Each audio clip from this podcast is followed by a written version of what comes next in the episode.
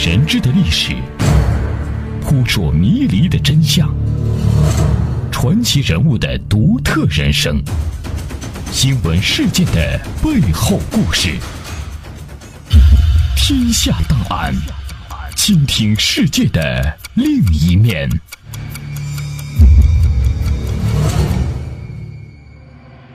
这里是天下档案，我是阿东，欢迎大家来到我们的节目当中。天下档案，倾听世界的另一面。一九三七年十月，在中共中央所在地延安，发生了一起震惊陕甘宁边区、影响波及全中国的重大案件。时任红军抗日军政大学第三期第六队队长的黄克功，因逼婚未遂，在沿河畔枪杀了陕北工学学员刘倩，由一个革命的功臣堕落为杀人犯。本期《天下档案》，我们就将为您回顾红军旅长逼婚未遂、枪杀女学生，延安时代的黄克功案件。相关内容摘自二零一四年十二月五日中国共产党新闻网。黄克功案件在边区内外引起了很大的震动，在国统区，国民党的喉舌《中央日报》则将其作为桃色事件加以报道，抨击边区政府封建割据、无法无天、蹂躏人权。这些宣传扩大了事件影响，引起了很多人的猜疑和不满。黄克功，江西南康人，少年时代就参加了中国工农红军，经历过井冈山斗争和二万五千里长征，在长征中立过大功。红一、红二、红四方面军会师时，他已是身经百战的红军旅长。他在抗大学习后留校任教。一九三七年。他是延安抗日军政大学第六队队长，但是，他自恃年轻有为，立过战功，比较骄横。刘倩，原名董秋月，山西定襄人，在太原市友仁中学读书时思想进步，是民族解放先锋队负责人。卢沟桥事变发生后，他积极响应共产党的抗日号召，在党组织的护送下，冒险通过敌人一道道封锁线到达延安。他充满了抗日救国的热情，在从延安给哥哥的信中说：“我并未把自己估计多高，只不过尽力而已。吃苦受惊当然是有的，但为了国家又有什么可说呢？”到延安后，刘倩先入抗日军政大学第十五队学习，在抗大，他生气勃勃，努力学习和工作，几次要求上前线，被校领导誉为年龄最小、表现最好的学员。刘健到抗大第十五队学习时，正好黄克功在第十五队任队长，于是和黄克功相识。两人经过短期接触，感情尚好。经过通信往来，逐渐生出好感。一九三七年九月，陕北工学成立，抗大第十五队全体人员拨归陕北工学，于是刘健也随队转入陕北工学学习。但不久。黄克功被调回抗大任第六队队长，刘倩仍留在陕北工学。以后两人接触少了，关系渐渐疏远。黄克功见刘倩与其他男同学来往，心怀嫉妒，加之听了一些风言风语，就觉得刘倩在陕北工学另有所爱，对他不忠诚，就写信责备刘倩，并要求立即结婚。刘倩对黄克功的反复纠缠渐生反感，屡次劝说。批评无效后，表示拒绝结婚。黄克功则认为失恋是人生莫大的耻辱。黄克功和刘倩之间有过一段短暂的热恋，但随着两人交往的加深，他们对爱情及婚姻家庭认识的巨大差异很快就显现出来。那时延安年轻人多，大部分尚未结婚，据说男女的比例是五比一。外来的青年都很崇拜长征干部，把他们看成传奇式的英雄。女青年找对象有个说法叫做走长征路线。刘倩是个年轻美貌、能歌善舞的姑娘，黄克功则是个战功累累、身居高位的军人。在恋爱、婚姻和家庭问题上，两人多少都存在着一些不同的观点。相处久了，他们之间便在生活情趣、习惯、爱好方面表现出许多不同。先是矛盾、纠葛和不协调。后来是乏味和苦恼，最后产生了难以弥补的裂隙。从当时的情况来看，刘倩还是一个充满幻想的少女，她渴望的爱情是浪漫的精神之恋。她在给黄克功的一封信中说道：“我希望这态度永远下去好了，将来的问题将来再解决，你不要再积极的想结婚。我希望我的爱人变成精神上的爱我者。”在另一封信中，刘倩强调了爱情的共同基础。她写道：“爱情不是建立在物质上的，而是意志认识的相同。你不应把物质来供我，这是我拒绝你送我钱和用品的原因。希望你不要那样做了，你无形中做了降低朋友的行为。”对于夫妻在婚姻中的地位，刘倩认为，夫妻在合理的社会制度中，互相的也是各不依靠，而是帮助。你认清点。同学董铁凤转述刘倩对他说过的话：刘倩对黄克功不满意的地方是，他觉得黄克功只认识一天，就要求他结婚。此外，两人的观念差异还体现在交友问题上。由于工作及性格的原因，刘倩与其他男性有较多的接触，这使黄克功心怀妒意，以致无端猜疑，认为他随处滥找爱人。而刘倩曾告诉黄克功。我们像亲兄妹一般的过着生活，来到延安。但我们是同学关系，而没有和其中之一产生什么爱情的。我们一块游山玩水，一块打球，一块讨论，无形中失去了男女之界。现在仍是这样。在后来的调查中，两位调查者都认为刘倩与其他男同志仅有工作关系，在外面，也就是国民党统治区及其他人之间也没有信件往来。刘倩曾使用多种方式拒绝黄克功，包括写信暗示、送还物品、拒绝接受钱物，到最后是明确拒绝。这些从刘倩的回信中可以反映出来。但是黄克功却深陷对刘倩的痴迷之中，无法自拔。一九三七年十月五日傍晚，黄克功身带勃朗宁手枪，协同抗大训练部干事王志勇到陕北工学找刘倩。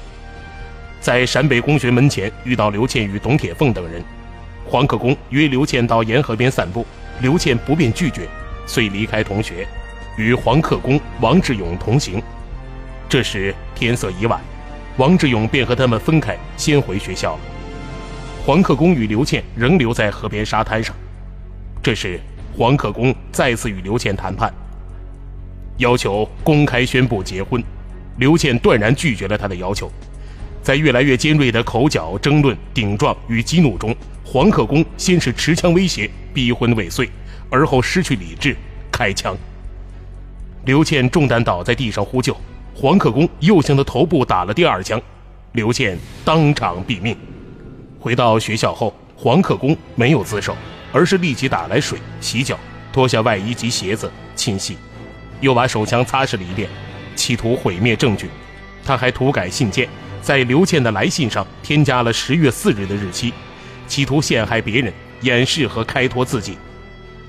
董铁凤等见刘倩一夜未归，产生疑问，第二天一早就到抗大找黄克功处询问。黄克功推说不知。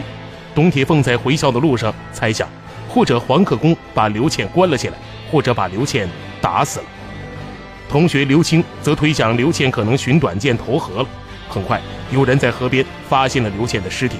报告给陕北工学，董铁凤又到抗大报告，抗大政治部迅速将此事报告给边区司令部，同时派人立即前往现场勘验。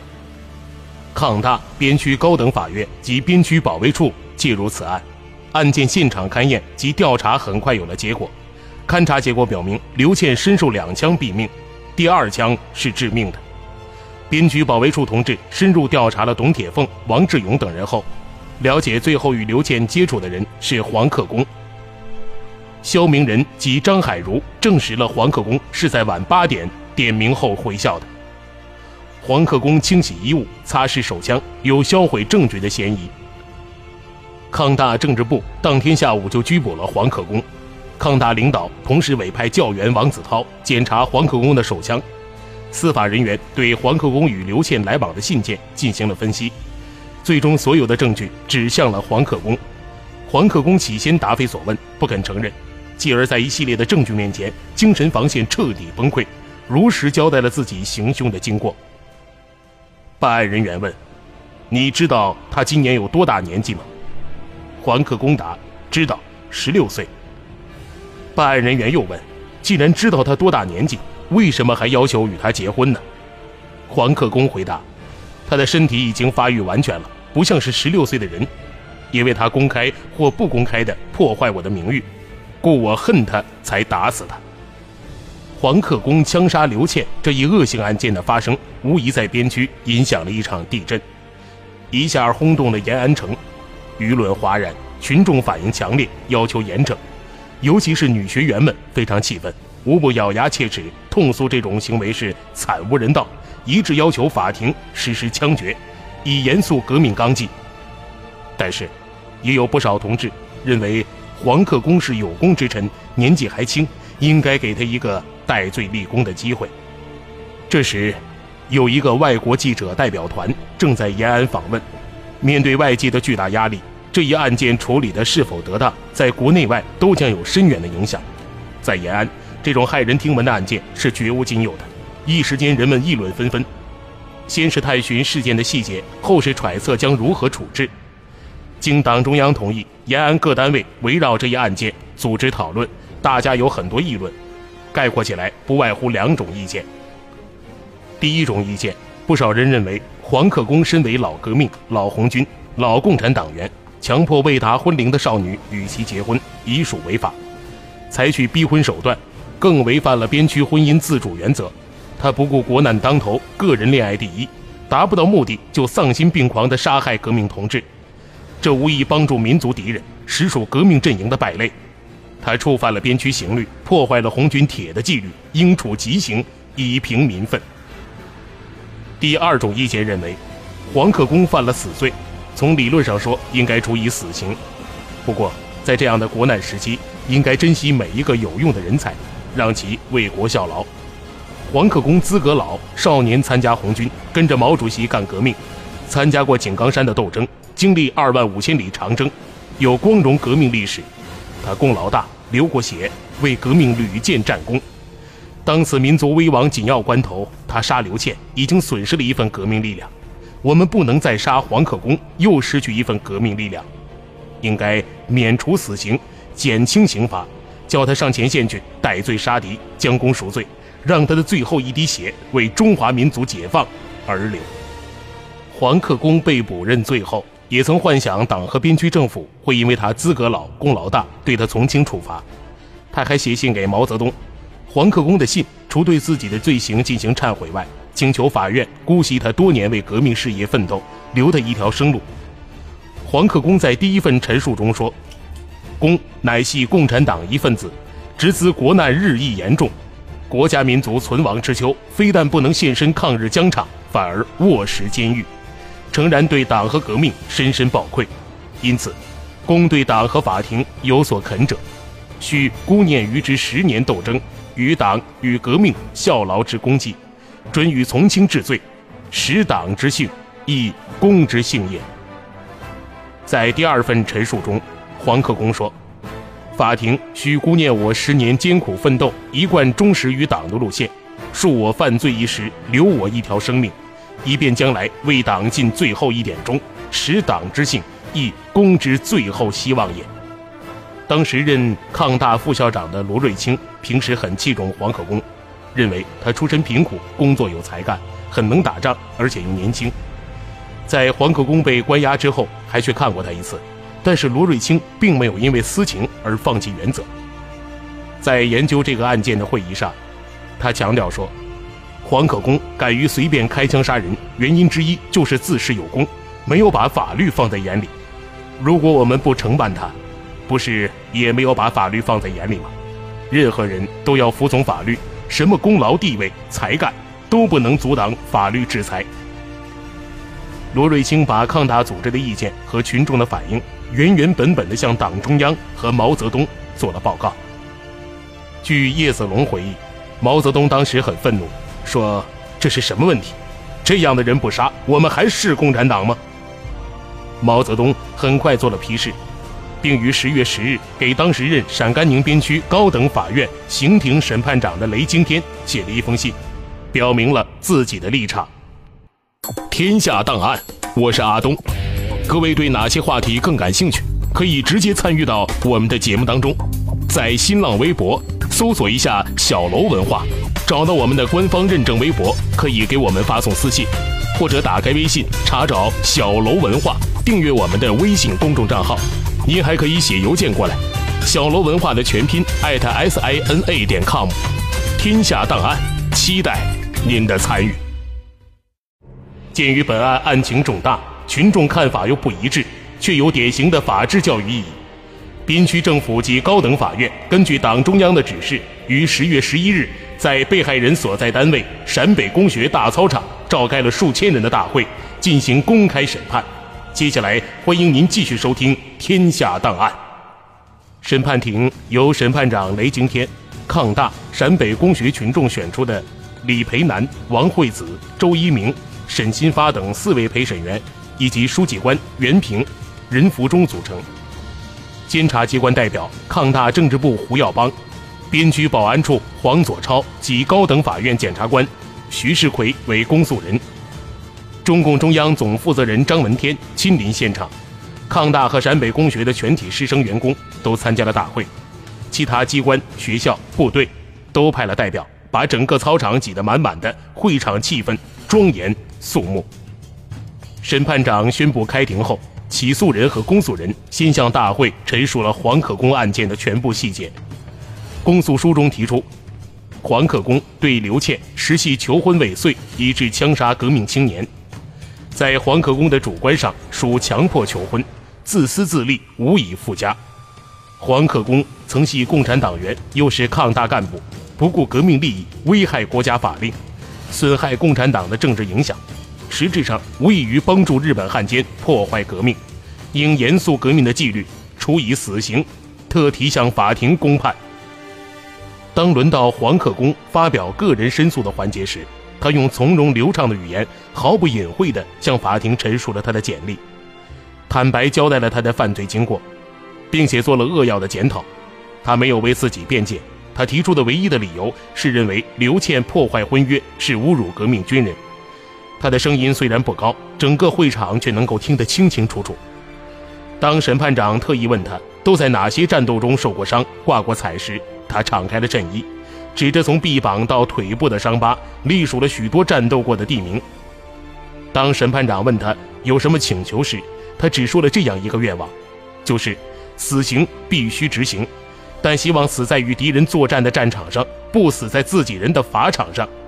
他要求给他一挺机关枪，由执法队督阵，要死在向敌人的冲杀中。他还说，如果不合刑律，就不要求了。接着，各单位代表发表了对这一事件的分析和要求，意见仍然分歧很大。这时，审判长宣布暂时休庭，由法官们议定最后的判决。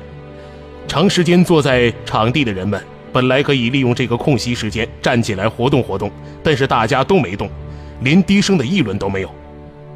当审判长与全体有关人员重新就座，宣布继续开庭时，黄克功也被带了上来。雷惊天站起来，庄严地宣布了处黄克功以死刑并立即执行的判决。判决书中指出，刘倩今年才十六岁，根据特区的婚姻法律，未达到结婚年龄。黄克功是革命干部。要求与未达婚龄的幼女刘倩结婚，已属违法，更因逼婚未遂，以致实行枪杀泄愤，这完全是受刑不如的行为，罪无可赦。黄克功实行逼婚不遂、杀害人命一罪，立判处死刑。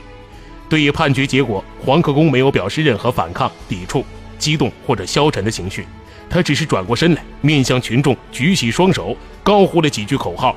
中华民族解放万岁！打倒日本帝国主义！中国共产党万岁！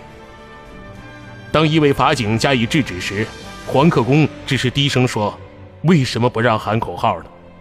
随后，他跟着刑警队穿过坐在东北侧的人群，向刑场走去了。恰在这个时候，法庭收到了毛泽东的亲笔信，因为信上建议要当着黄克功本人的面向公审大会宣读。审判长与张闻天商量之后，又命令把黄克功带回来，重新站在犯人的位置上，听候审判长宣读毛泽东的信。当黄克功得知有毛泽东的信送来，要向他当面宣读时，流露出希望和感激的表情。当用心听完了毛泽东的信后，他深深地低下了头。这可能是领悟了这封信所体现的高度原则性的表示。他又高呼了那三句口号。这一次，行刑队没有再干涉，便带着他重新走出了会场。当远处传来几声枪响时，大会主席宣布张闻天要向大会做重要讲话。张闻天讲话的题目是“民主、法治与共产主义的恋爱观”。张闻天在讲话中提到恋爱、民主与法治的关系。黄克功自恃有功，无视刘倩的恋爱自由、婚姻自主，应受到法律的制裁。新社会的女性已不是男人的奴隶、工具和私有财产。任何领导人、干部、战士与群众，在法纪面前是平等的。黄克功案处理后，毛泽东还在抗大特意做了一场革命与恋爱的讲演，提出了革命青年在恋爱时应遵循的三原则：革命的原则、不妨碍工作和学习的原则、自愿的原则。他要求大家从黄克功案中吸取教训，要严肃对待恋爱、婚姻、家庭问题，要培养无产阶级的理想和情操，坚决杜绝类似事件发生。